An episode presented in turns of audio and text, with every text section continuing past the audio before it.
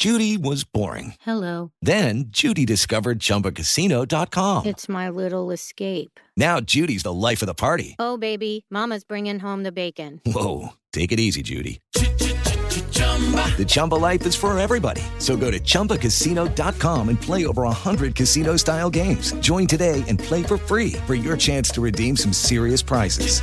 chumba ChumbaCasino.com. No purchase necessary. Void where prohibited by law. 18 plus terms and conditions apply. See website for details. Este es el podcast de Rocío Córdoba. Una mujer como tú.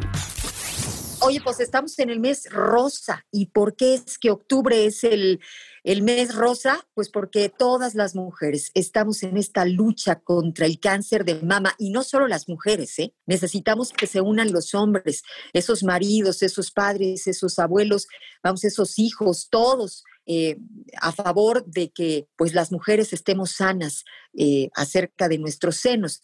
Y es que a nivel mundial, pues resulta que octubre es el mes elegido para redoblar estos esfuerzos que se realizan en la lucha contra el cáncer de mama y todo arrancó en el año 1983, cuando se realizó la primera carrera para la cura en Texas, en los Estados Unidos. Y desde entonces este evento se realiza en distintas partes del mundo justo para crear conciencia sobre la detección oportuna del cáncer de mama. Y bueno, pues yo tengo a la más picuda de las picudas. Está con nosotros en esta mañana y me da mucho gusto saludarla a la doctora Julie Salomón, quien es nuestra ginecóloga, justamente para hablarnos del tema. Mi querida Julie, ¿cómo estás? Muy bien, muchísimas gracias por tu presentación, Rocío. Fíjate que a pesar de los esfuerzos que hemos hecho para la detección oportuna, sigue siendo el cáncer de mama la, causa número uno de muerte en mujeres.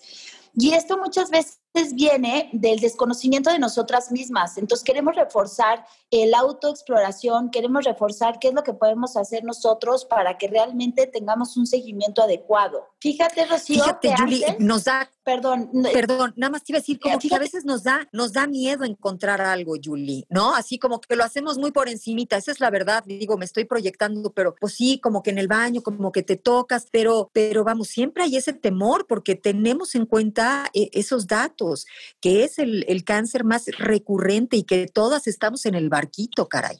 Sí, lamentablemente la mayoría de las veces el cáncer se detecta por nuestra pareja en lugar de nosotros mismas. Y lo que queremos hacer aquí es inculcar un hábito de autoexploración. O sea, es muy fácil para todas las mujeres ponerte una semana al mes en que lo hagas sistemáticamente y es muy fácil hacerlo en la regadera, Rocío. O sea, por ejemplo, cuando tú te vas a bañar, que vas a aplicar el jabón, utilizar el jabón o el talco son herramientas muy útiles para que realmente tu mano resbale sobre toda la mama. Y lo importante que es no solamente que detectes alguna anomalía, sino darte ese espacio para tocarte, para saber, para conocerte al 100%. ¿A qué edad, Julie, tenemos que esto, empezar? eh, yo normalmente en la primera cita al ginecólogo, es decir, a los nueve años, es cuando empiezo con la, con la enseñanza de la exploración de mama. A pesar de que las niñas, evidentemente a la hora que se tocan, sienten los huecos de la costilla, porque muchas de ellas son delgadas o todavía no tienen una mama desarrollada, es muy importante hacer esta memoria digital, o sea, como en las huellas de los dedos, realmente pasar por abajo de la piel para que realmente se sienta o aprendan a sentir como estos pequeños bultitos. Es como si te quisieras sentir prácticamente cuando, cuando te va a salir un granito abajo de la piel, que todavía no sale la pus, o sea, como que está ahí chiquito.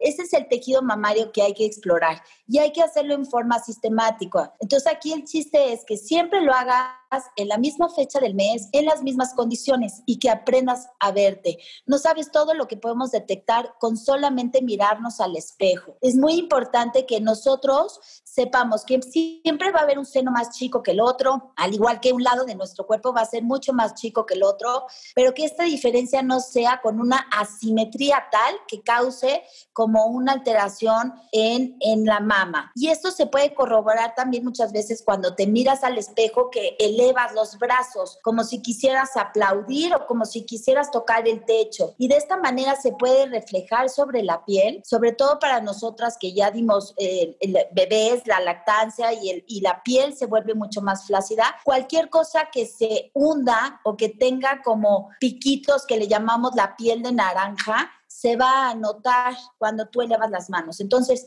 hay que mirarnos al espejo. Por eso es la importancia de hacer esta campaña, de mirarnos todo el tiempo. Y sí, efectivamente, como todo, hacer un, una, un hábito y una memoria táctil para que puedas entonces conocer todo el aspecto de tu seno. Hay algunos movimientos que podemos hacer en forma sistemática, o sea, que siempre hagas el mismo movimiento, como hacer la exploración o que te toques en forma circular, o lo puedes hacer por cuadrantes. Para mí me resulta mucho más fácil hacerlo circular.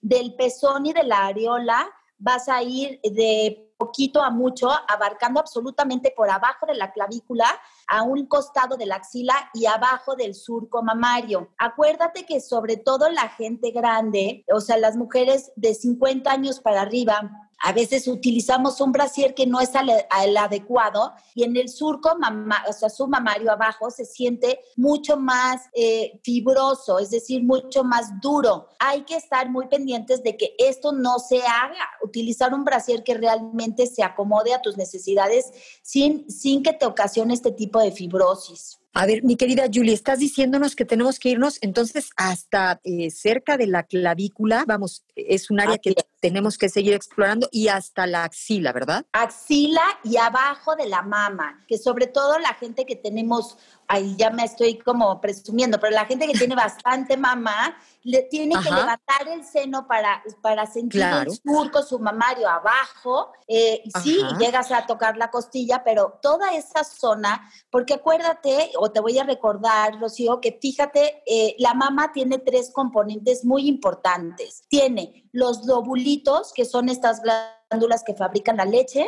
tiene los conductos por donde viaja la leche que desembocan en el pezón y hay tejido, grasa y muchísimos vasos. Por eso es que el cáncer se puede diseminar muy pronto y es lo que nosotros conocemos como metástasis. Entonces, toda esta zona está muy vascularizada y demasiado sensible. Por eso nosotros tenemos que aprender a hacerlo y si tú lo haces una vez al mes, de verdad que se crea una conciencia en donde dices, ay, esta bolita la había tocado el mes pasado, este, y empiezas a realmente reconocer absolutamente todo. Ahora, lo más importante es que cuando tú te toques, si sientes sientes algún tipo de bolita, como te decía, se siente como si tuvieras granitos abajo de la piel.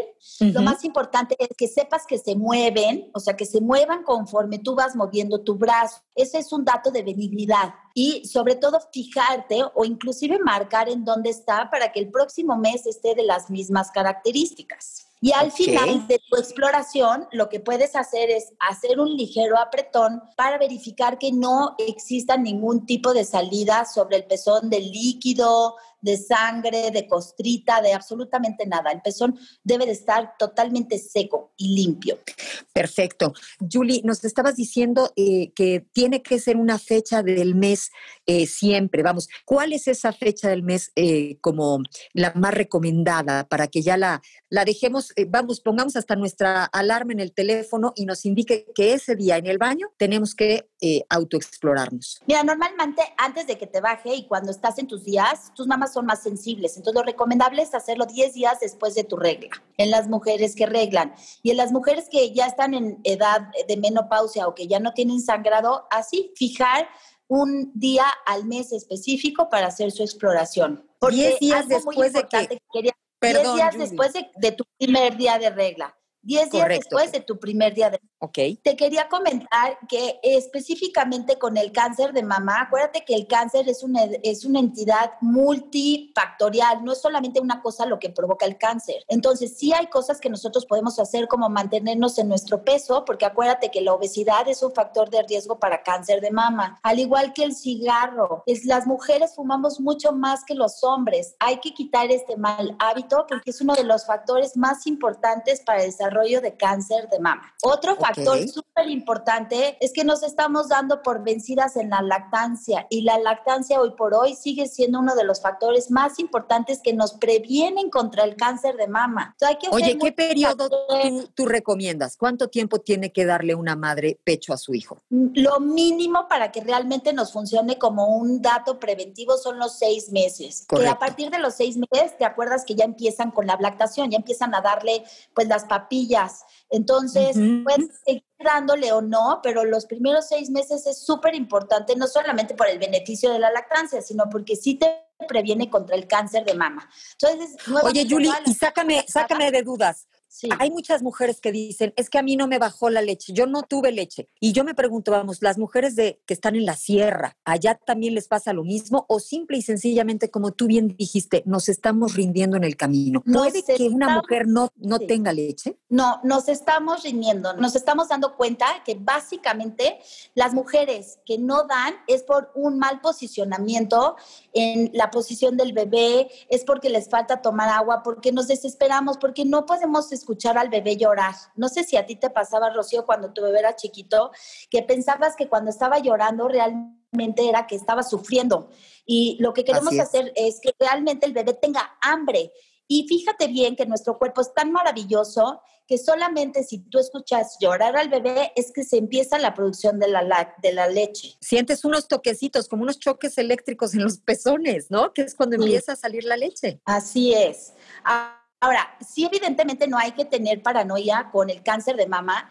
Rocío, es muy importante que las mujeres sí nos sepamos tocar, pero pues más que nada ir a nuestros exámenes rutinarios. O sea, está perfecto que nosotros nos hagamos la autoexploración, pero que una vez al año en tu revisión con tu ginecólogo, pues aprovechemos para que el ginecólogo pueda hacerte esta revisión también y acordarnos que existe toda esta gama de posibilidades de, de la mastografía que hay que hacerla a partir de los 40 años o el ultrasonido, que es complementario. Perfecto. Julie, a pesar de la pandemia, ¿recomiendas que la gente eh, cumpla con, con esta eh, exploración que tiene que hacerse en el consultorio con su médico, verdad? Pero por supuesto, a ver, con todas las medidas, utilicen su cubreboca, su sana distancia, pero esto no puede parar nuestro modo de vivir y mucho menos que sea un motivo de una no detección por miedo a que tengamos una otra otro tipo de enfermedades. Entonces, si ustedes utilizan sus medidas eh, de seguridad, por favor, claro que es muy importante que acudan. Y te lo decía porque antes se estimaba que la edad por medio para el cáncer de mama era los 50 años, Rocío, pero ahora